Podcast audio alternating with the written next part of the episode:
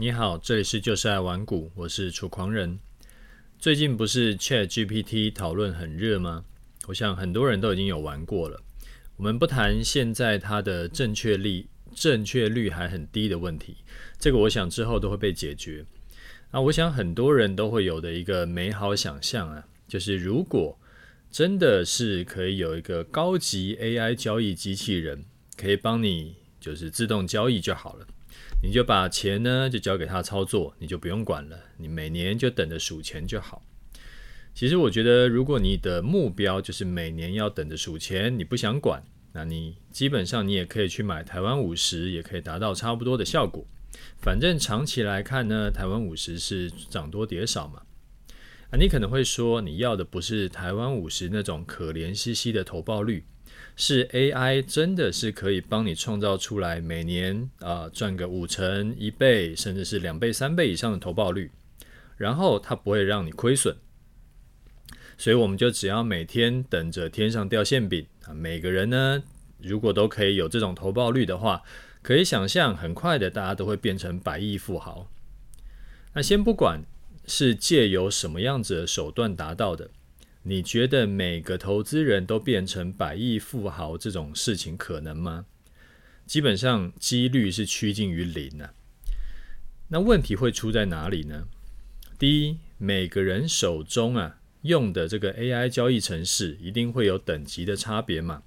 高级一点的一定会比低级一点的要更会计算，然后它的速度更快，它赚得更多。好，第二，交易啊永远都只是手段。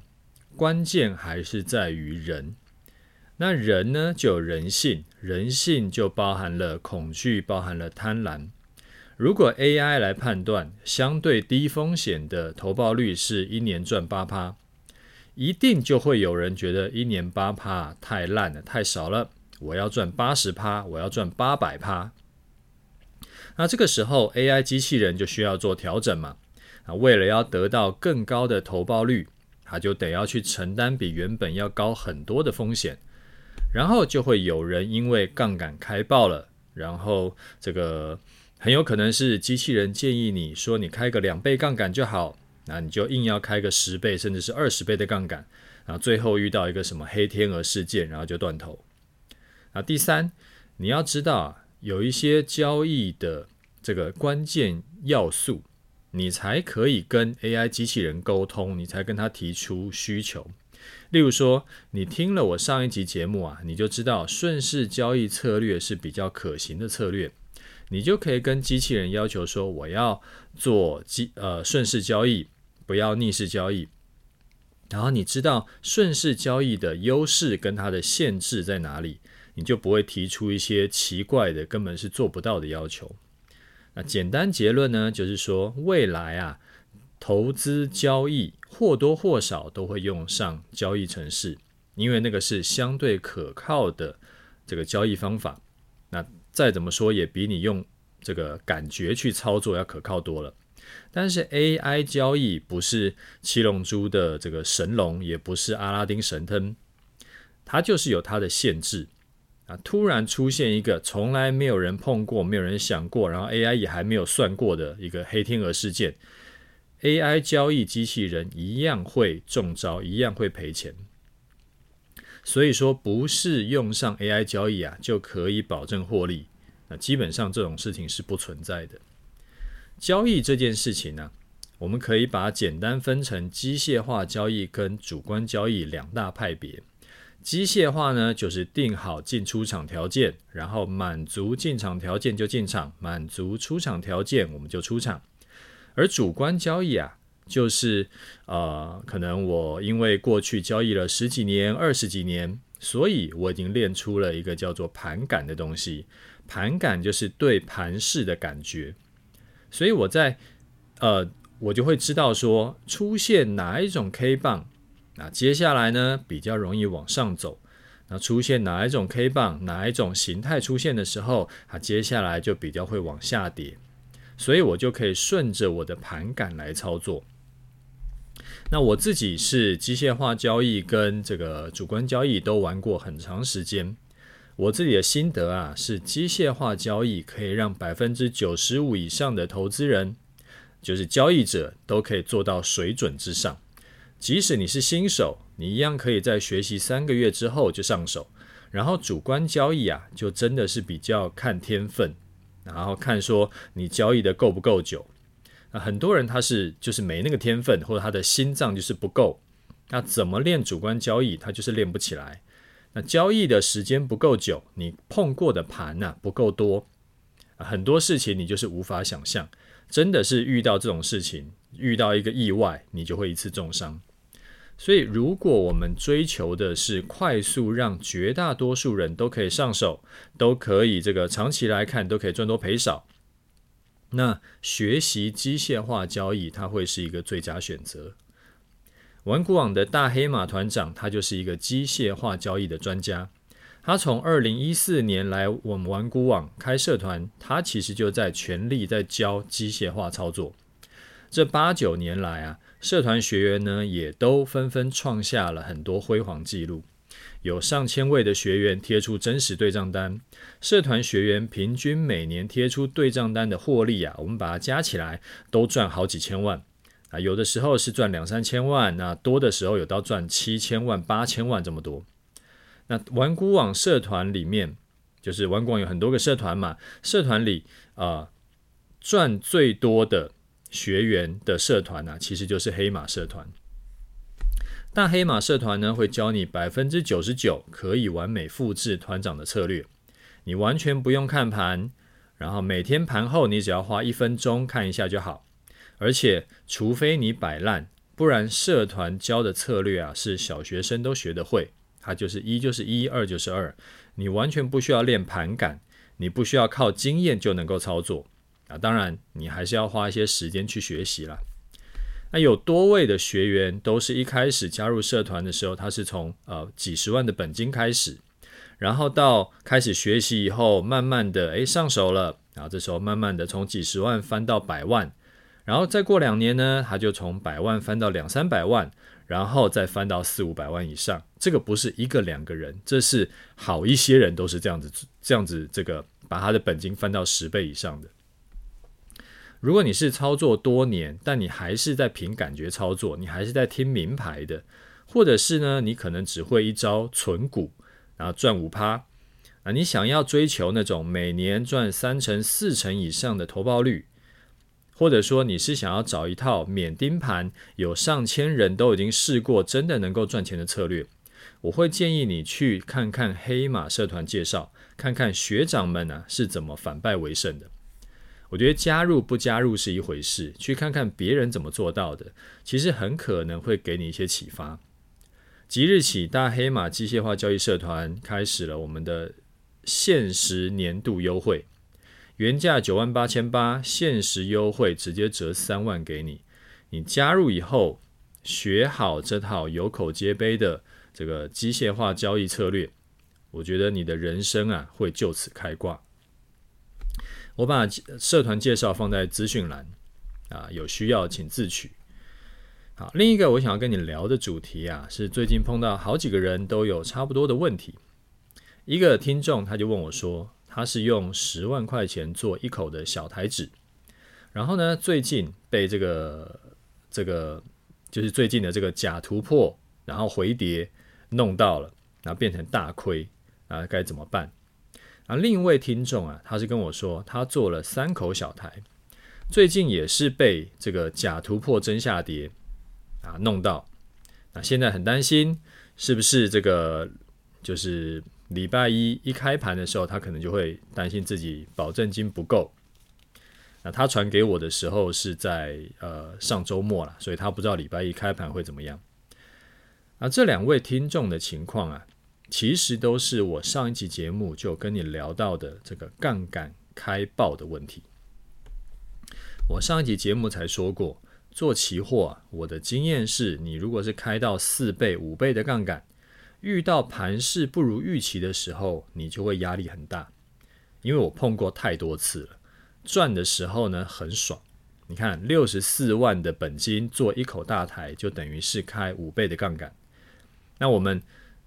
那个示范单三年累积赚了一万点嘛，那等于是假设你是用五倍杠杆的话，你等于是净获利两百万，就是你做一口大台，你净获利可以赚到两百万。那六十四万的本金赚到两百万，等于是赚了三倍多。三年赚三倍多，就是年化报酬率超过百分之五十。这个还是没有在持续加码的情况，就是我如果赚了，我再加码，我再赚再加码。那如果是赚了就加码的话，其实获利要翻到从两百万再翻到三四百万，也是很有机会的。但是这个是顺利的情况。如果遇到比较不顺的盘势呢？如果遇到连续亏损，杠杆开这么高，自然而然就会觉得压力超大。这个你应该可以理解。杠杆开起来，赚的时候赚很快，策略不够稳健的话，遇到逆风的盘会一下子亏光光。前几年的那些什么少年股神呢、在经过去年的空头洗礼之后，几乎百分之九十九都死翘翘，其实就是这个道理。一开始怎么起来的，后来都怎么死掉。那这个世界上啊，没有什么叫做只可以呃，只能这个快速赚钱，但是不会亏钱的方法。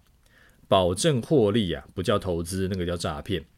所以你在规划要开多大的杠杆，要放多少的保证金的时候，你就要先假设之后真的是发生最差的情况怎么办？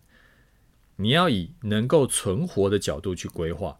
你不能只看说这样子，我就尽可能能多大杠杆开多大杠杆，因为这样可以让我快速赚大钱。你不能说这个完全不去看说可能会遇到亏损，你怎么知道一开始进场的时候会不会就刚好倒霉就遇到逆风盘？那要留多少的保证金呢？每个策略其实都不一样，所以我就直接用我自己的这个终极波段来看。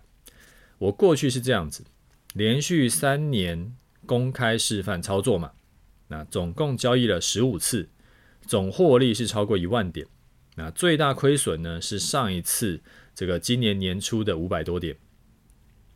虽然说过去两三年呢，几乎都是赚多赔少，承担亏一块钱的风险可以赚回十块，就是这个赚赔率是十倍啊。那但是操作这种事情。就算策略很稳，就算技术很好，就算心态都很健康，都很淡定，偶尔还是难免会遇到那种刚好运气不好，结果中枪的情况。就像这一次，我们遇到几年一次的这个假突破真下跌的这个算小概率事件。那这种情况呢，你也要预估进去。例如说，我就假设我们连续两次、三次都亏损。就是是不是真的会这样是一回事啊？我就先假设一下，然后连续亏损呢，就假装是一千点好了。你如果是长期在做指数交易的人，你就会知道 MDD 啊，就是最大资金回撤只有一千点的策略是算非常厉害、非常少见的。那我们就用这个相对乐观的，用一千点去计算，这个是就是最大亏损。最大累积亏损一千点，那你起码要能熬得过去吧？但是我知道很多人的资金配置跟杠杆，它开到连一千点亏损都撑不过去。那不用说，基本上我跟你保证，那个是铁死的。要能够熬过一千点亏损，你需要放多少保证金呢？呃，我们用小台来看好了。一口小台一点涨跌是五十块嘛，所以一千点呢就是五万块钱。也就是说，你要有这一次啊，你会一笔亏五万的心理准备，去回推你要放多少保证金。如果你的保证金是你的本金是五十万，然后你亏了五万，诶，这个大概是十趴的亏损嘛。大多数人都会觉得诶还可以接受，虽然说没有很开心。那如果是四十万的本金亏五万呢？我觉得会更不开心，但是勉强还过得去。好，那如果是二十五万的本金亏了五万，就是一次一次亏掉五分之一，这个大概就是心理忍受的极限了。你可以去设想一下，你是不是亏掉二十趴的本金，你就会觉得心里很痛，开始怨天怨地。那还有一个关键是。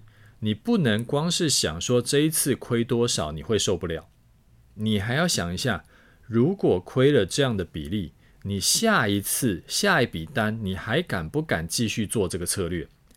这个很重要哦。时常是这样，一套很棒的策略，长期来看都是赚多赔少，偶尔遇到逆风亏损了，好比说一千点，那刚好呢有个人他因为资金配置没搞好。或者说他因为这个杠杆开太大，二十五万做一口小台，结果一千点赔掉两成资金，信心亏掉了。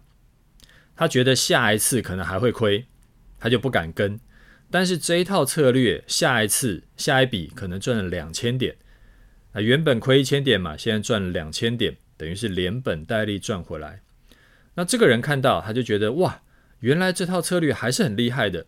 啊，当时呢是我自己的问题，所以他就在跟着在做，结果这下一笔第三笔呢，这一套策略小赔了一百五十点，诶，他又信心又没了，他想说会不会刚刚只是昙花一现，他再下一次他又不敢跟了，结果这一套策略又赚了五百点，所以对这个人来说啊，他总共就变成说是亏损一千点，再亏损了一百五十点，但是他如果每一次都跟着。系统在做，不，那个策略在做的话，这套策略四次的操作，他应该是赔一千点赚两千点，赔一百五十点赚五百点，合计获利一千三百五十点。那可是那个人他是亏一百一十五点，呃，一千一百五十点，亏一千一百五十点，然后策呃这个这套策略是赚一千三百五十点，所以他们等于一来一回差了。一千五百点之多，你有没有看出来问题出在哪里？对，其实策略没有任何问题，本来就不可能每次都赚钱的嘛，没有这种东西。那四次操作下来，也真的都是大赚小赔，但是使用策略的人问题很大，他抗压性不足，所以说搞到最后啊，变成赚的都没赚到，然后赔的都没有漏掉。这个就是我想要跟你说的。当你的资金已经到达一定水准之后，例如说你已经存到了第一桶金，那你的杠杆就要降下来。这就好像大学生，他可以上一整天的课，他晚上再去 KTV 唱通宵，那隔天早上呢，可以吃个早餐以后再直接去上课上一整天。但是如果你已经四十岁、五十岁了，中年人还要这样搞的话，可能一下子就血压冲高要挂急诊了。就算之后急诊救回来，也需要调养好一阵子。所以这个是什么意思？一开始没钱的时候，杠杆可以开大一点，赌一把，赌赢了就翻身，赌输了回去继续存钱。那如果连续赌赢两把大的，本金翻了十倍，这时候就要降低杠杆，你不能继续贪得无厌，妄想说可以永远赢下去，因为久赌必输。一开始开高杠杆是因为反正我只要工作半年存钱，又可以很快的再满血复活。那真的是把本金已经翻到这个年薪的好几倍以后，自然就不能再这样干了，因为赌输了风险太高，时间成本也是一种成本，而且还是最贵的那种成本。那不知道你有没有注意到，我节目一般很少。去跟你讲一些什么近期市场上的话题，我比较倾向跟你讲一些比较不会过时、长期对你操作有帮助的，好比说呃投资心法啦，或者是技巧啦或观念。所以很多听众啊，他会一直的这个回去重刷我的节目，他会复习的一直重复听，因为大多数的内容都是没有时效性的，时间过了两年三年，内容依然对你有帮助。那我光是讲很多听众会回去听前面前面的节目，你可能无法想象是有多少人回去听。我看了一下后台数据哈，每天有一半的人是听最新一集的节目，那有一半的人呢是听回去，就是听之前的节目，然后之前的节目的收听次数啊，是比最新的那几集的收听次数多好几倍。那为什么有这么多人会一直回去听之前节目呢？就是因为能够学到东西啊。所以我是非常推荐你啊，也跟这些学长姐学习一下，多学一点总是好事情。那也跟新的听众说一声，你可以加入我的 Telegram 跟 Facebook。Telegram 呢，主要会分享一些操盘技巧，或者是一些我觉得还不错的技巧型文章。那 Facebook 主要是盘中会跟大家聊聊盘市。那两边的内容大部分是不重复的，我会建议你两边都加，会对你有帮助。啊，我把这个 Telegram 跟 Facebook 的连接会放在节目资讯栏。好，那接下来我们来看一下听众的回馈哈。第一位听众他是木工阿伟，他说，我是来忏悔的。楚大你好，先五星推报节目，每周一必听。这集听到其他听众说。说到其他亲友对于学习投资的消极态度，觉得实在心有戚戚焉。周遭亲友啊，包括我自己，都是前年六七月航海王在多头尾端时跟着进场开户，诶，跟着开户进场的韭菜。在历经暴跌那段之后，周遭亲友都盖牌不看了，但是自己痛定思痛，决定要努力学习股市。虽然说在前年十月终极波段课程上市第一时间就入手，结果却因为自己菜鸡信心不足，只跟着做前年十二月跟去年三月两次失败的停损单后，就不敢再继续执行策略，导致错失了后来三波大行情，后悔到不行。后来心一横呢，就决定把看盘软体可以调出来的最早 K 线图拿出来。套进策略，一根一根 K 棒去检视，发现从二零零二年到二零零九年呢、啊，只有二零零四年那年是小赔的，亦或是我看的不对，其实二零零四也是赚。呃，其他年份呢，不是小赚就是大赚，才终于有信心在去年十一月进场，有跟着做到那波一千两百点的大行情。所以我要跟楚大郑重的道歉，并忏悔自己之前没有好好信任并执行楚大的策略，也感谢楚大的节目谆谆教诲，教会了我们这些小散户，尤其是最近从头开始听第二遍节目，发现收获更多。以前听不懂的部分呢，现在也都听得懂了。那最后想要给一个小建议，就是说之后可不可以在每一集节目开场的时候顺便报一下集数，这样在开车时，因为不方便开手机。也可以比较方便知道听到节目大概是在第几集听到的。再次谢谢楚大，祝阖家安康，玩股网集节目长长久久。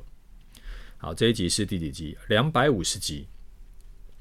好，这个阿伟你好哈，我是没有回测终极波段到二零零二年了，这个回测二十几年了。不过我其实有猜到终极波段策略是这样，因为是顺势交易策略嘛。所以呢，只要当年有大趋势，无论是大涨还是大跌，十之八九我们都一定可以大赚一波。然后，如果啊当年是大盘整，什么叫大盘整？就是两千点上下这种在整理的，就啊涨两千点要跌两千点这种，那几乎我们也都可以赚到。只有两种行情是赚不到，一种就是假突破真下跌或假跌破真上涨，这种呢就可能会受伤。另一种是整理区间太小，呃，可能一整年呢都在千点以内的区间整理，它可能啊、这个上涨下跌可能都在五百点以内，或者说哎下一个可能是在六六七百点以内，这种盘就不太赚得到。不过这两种盘呢、在过去台股这几十年里面出现的几率都很低。所以说，就算这两种盘赚不到，长期做下来，终极波段呢、啊，都还是可以赚多赔少的。另外，我想要讲一下，你没有像你周遭亲友一样遇到盘势逆风就放弃不看，我觉得其实这可能就是一个很关键的转折。你跟他们之间呢、从此就分成两条路。大多数的散户就跟你的亲友一样。好吧，我周遭的亲友也没好到哪里去，就大家都差不多了，就是等，通通都是一样，就是等到市场已经很热了，才一头跳进去，哎，接到最后一棒，然后就套牢。那开始这个觉得没有这么好做了，啊，开始赚不到钱了，然后他就盖牌不做了，就当没看到。啊，套牢的股票也不一定会出掉，反正就当没看到。然后在行情不好的时候，他们也不会想说，哎，趁行情不好的时候，我赶快去多学一点，就等着天上掉馅饼，当然就是永远赔钱的命。你没有走他们那条输家的路啊，而是你愿意去研究，你去回测终极波段多年的日 K，我刚随便算也是上千根 K 棒啊，你应该看的眼睛都花了吧？我相信你的努力会有成果的，加油！好，下一位听众，他叫 Aaron 二零六，他说五星好评推推推，一定要支持，一定要支持楚大节目长长久久。好，Aaron，谢谢你的支持跟五星哈。呃，再来一位听众，他叫九九娇，呃，终极波段为什么不能买零零五零正二呢？啊，楚大你好，首先先，诶，首先超五星奉上。每次听您的分享和教学，都会有一种安定的力量。我是您的终极波段跟投资组合的学员，想要请教，为何终极波段是买零零五零而不能买零零五零正二呢？谢谢您。好，谢谢你的这个超五星啊。呃，我也希望我的节目是可以给听众一种安定感，因为操作其实就是要稳，要淡定，该干嘛干嘛。其实不应该什么大鸣大放，一下子大赚，一下子大赔。那这样子是没有办法累积财富的。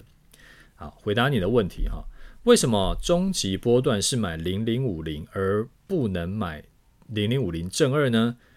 不是不行哈，你要买正二，或者说你要融资买零零五零，或者说你要用台指期操作，其实都可以。之前用零零五零操呃示范呢，是因为这样子对粉丝来说，没有杠杆的交易啊，会是最没有压力的。就算有人。想说我要跟单啊，非常不建议啊，不建议跟单。那然后呢，我偶尔碰到停损啊，也不会因为可能杠杆就是害大家杠杆开太大，然后结果就一次重伤。所以一开始呢，我是用零零五零做示范，而不是用正二，其实就这么简单。那至于说，呃，有人在问说，正二不是长期持有会因为手续费跟期货换仓会持续扣血吗？好，我的终极波段是这样啊，就如果我们真的是持有部位持有好几个月了，那一定是大赚几千点以上，像是二零二零年买在八千多点那一次，呃，所以正二换仓的损失比起来，其实跟我们赚的比起来，那个真的就是毛毛雨而已。如果盘势不如预期，诶，有亏损的情况，那我铁定是没几天我们就把单子出掉了。就好像啊、这一波有没有？它一个假突破，然后我们多单进场，结果后来它就反向下跌。从上个礼拜二买多单，然后这个礼拜一我们就出掉了，所以就是几天的事情。基本上我的策略啊，就是在绝大多数的时间都一定是抱着账上有获利的单子。亏损单呢，都是很快就会出掉。不过我是觉得，与其要用正二，或者是你用融资做，不如你干脆做期货，然后你还不用额外去付融资的利息。啊，你要开更大更大一点的杠杆呢，其实也更方便。好，那再一位听众他说：“楚大，谢谢你跟着你纪律操作了快两年，在今天呢，刚刚买了人生第一台电动车 Kia EV 六。”预计下礼拜签车啊，因为你跟玩股网其他社团长，让我们可以在通膨的年代，资金还能继续往上，分享喜悦给你。车子是买蓝色的，好，恭喜你，恭喜赚大钱买新车，这个买新车就是爽。好，再来一位听众，他叫小郭，呃，这个楚丹你好，我是忠实铁粉，我一直有个想法，像最近的这个假突破的盘，我看到有些酸民看到您。多单有亏损就这冲出来酸，可能也是这几年难得看到您亏损吧，我就觉得很气。之前示范单大赚几千点的时候，怎么就不说话？偶尔小亏一下，好像就这套策略不行了。想要请问您，遇到这种鸡巴酸民的留言呢、啊，您是怎么面对的？我身为铁粉，看了都觉得实在很生气。你怎么能够忍受呢？呃，小郭你好哈。先谢谢你的支持啊！其实我出来写文章啊，教投资也已经十七八年了。过去碰到更多更莫名其妙的人，就是像你说的这种鸡巴酸民。以前呢，看到也会火冒三丈。有几次啊，我是真的想说，干脆我就把我的社群啊、文章这些全部都关掉好了，省得我看了赌烂。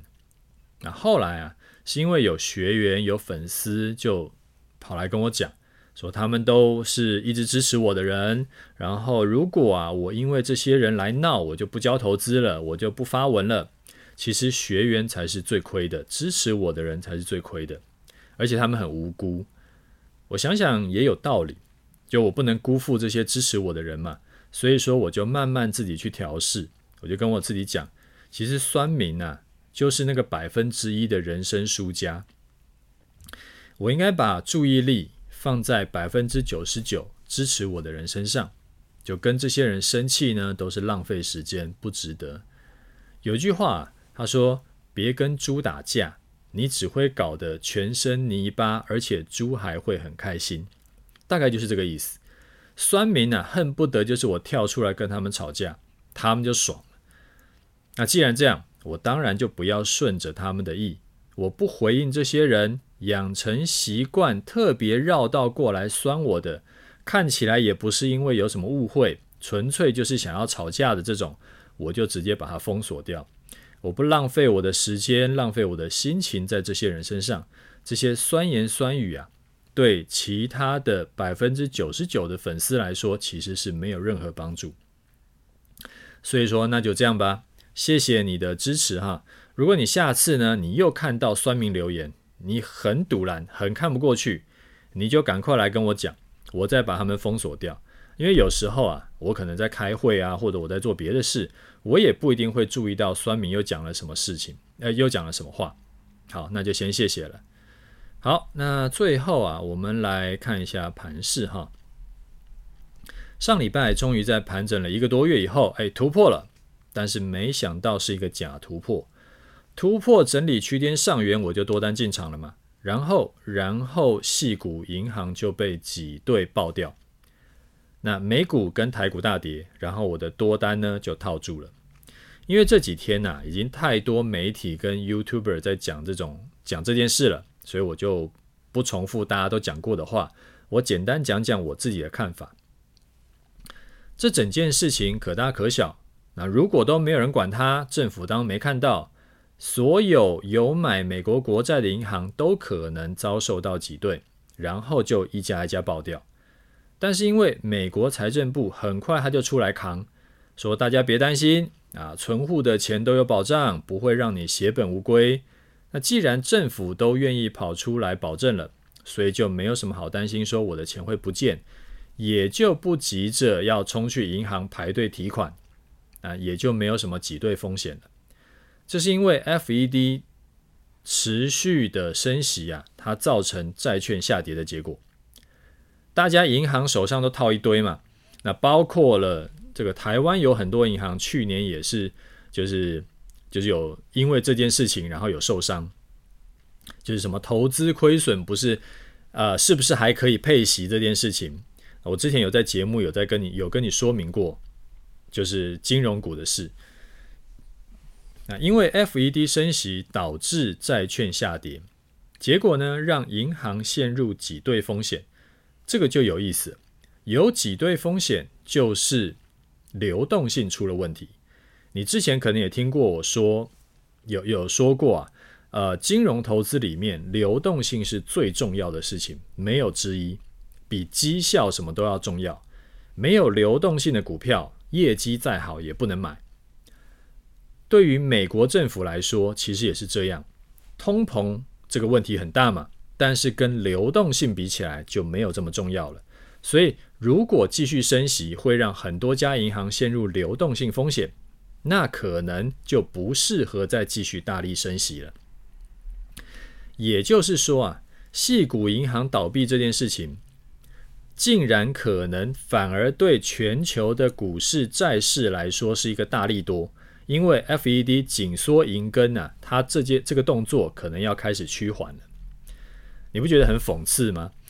过几年以后回头看，经济学的教授在教学生的时候，他就说：“哦。”因为系股银行倒闭了，所以我们让，所以反而让全球股市债市大涨特涨。你有没有觉得说不上来哪里怪怪的？好，这个就是我简单讲一下这几天发生的事哈。但是这个，跟我们操作其实没有什么大关系。就算我完全不知道这件事情的这个来龙去脉，诶，我纯粹是看盘势变化，其实我做的事情是一样的。盘势突破了整理区间高点，所以我们终极波段就进场做多嘛。然后停损呢，我们就设在整理区间高点。如果之后某天收盘跌回去整理区间高点，代表我进场做多的动机就消失了。动机消失，我自然就不应该再继续持有多单部位，所以我就把多单出掉，就是这么简单。所以呢，我就在三月七号礼拜二的中午十二点，我们多单进场在大盘一五八五四附近。后来呢，在刚刚就这个礼拜一中午十二点呢，我们把多单停损掉，停损在大盘一五五五五附近。所以这一笔单呢，单纯以大盘点数来看是亏损两百九十九点的。上礼拜五发生这件事情的时候，就有人问我说，为什么出了这种意外的情况，我没有选择先把多单出掉，而是要等到礼拜一再处理呢？很简单，因为我的公开示范单呢、我是按照终极波段交易策略做的。既然我进场是照是照策略做，我出场当然也要照策略做。我不能说持单到一半，看到说，哎，矽谷银行倒了，我就说啊，意外出现啦，所以我们的。多单出场啊，就就呃多单就要赶快出场，改做空单，因为是终极波段的示范单，所以我当然就要照着策略做，照着策略做，我的学员才能够复制。如果我一下照策略做，一下凭我的盘感做，一下子就是诶想做又不做，我的学员就没有办法复制了，那我这套策略就没有用了。我做示范单呐、其实就是为了要证明，你只要照着策略做，任何人都可以跟我一样，在三年来，无论多头空头，哎，走了一遭之后，累积起来是可以大赚小赔的。那其实我不是为了要证明说我自己的盘感有多强，我的操盘功力有多好，因为我想要做的是帮助我的学员赚大钱，这个才是我的目标。好，另外有人问我说，像今天这种盘呢、是不是应该开盘的时候就赶快卖掉？我们不应该等中午十二点再来动作？这一样是因为策略定好是中午十二点动作，我就不能够因为任何原因去任意改变。如果我跟我学员说，哎，这个大家随意找个时间出掉哈，那早盘最低杀了一百八十点之类的吧，还是快两百点，反正就是杀了蛮多的。那后来呢？诶，又拉高两百点翻红，你觉得会不会很多人因为太恐惧，结果早上杀在这个最低点附近？我跟你保证一定会。那还不如说，我就规定大家在差不多就是十二点附近，诶，你去判断一下要不要出场，因为这就降低了很多人早盘会杀在一五三零零附近的几率。那这一来一回就差很多，你你多单是卖在一五三零零，还是卖在一五五零零？这一来一回就差两百点。那有一位学员呢，他问我说：“为什么我上个礼拜五说我自己凭盘感做的话，我会直接出多翻空？”那是因为啊，这几天是走一个假突破真下跌嘛。那以过去经验来说，假突破真下跌，或者是假跌破真上涨，后面都有一段可以赚。假突破真下跌啊，呃，不，假跌破真上涨啊，它另外一个名字叫做破底翻，你可能也听过。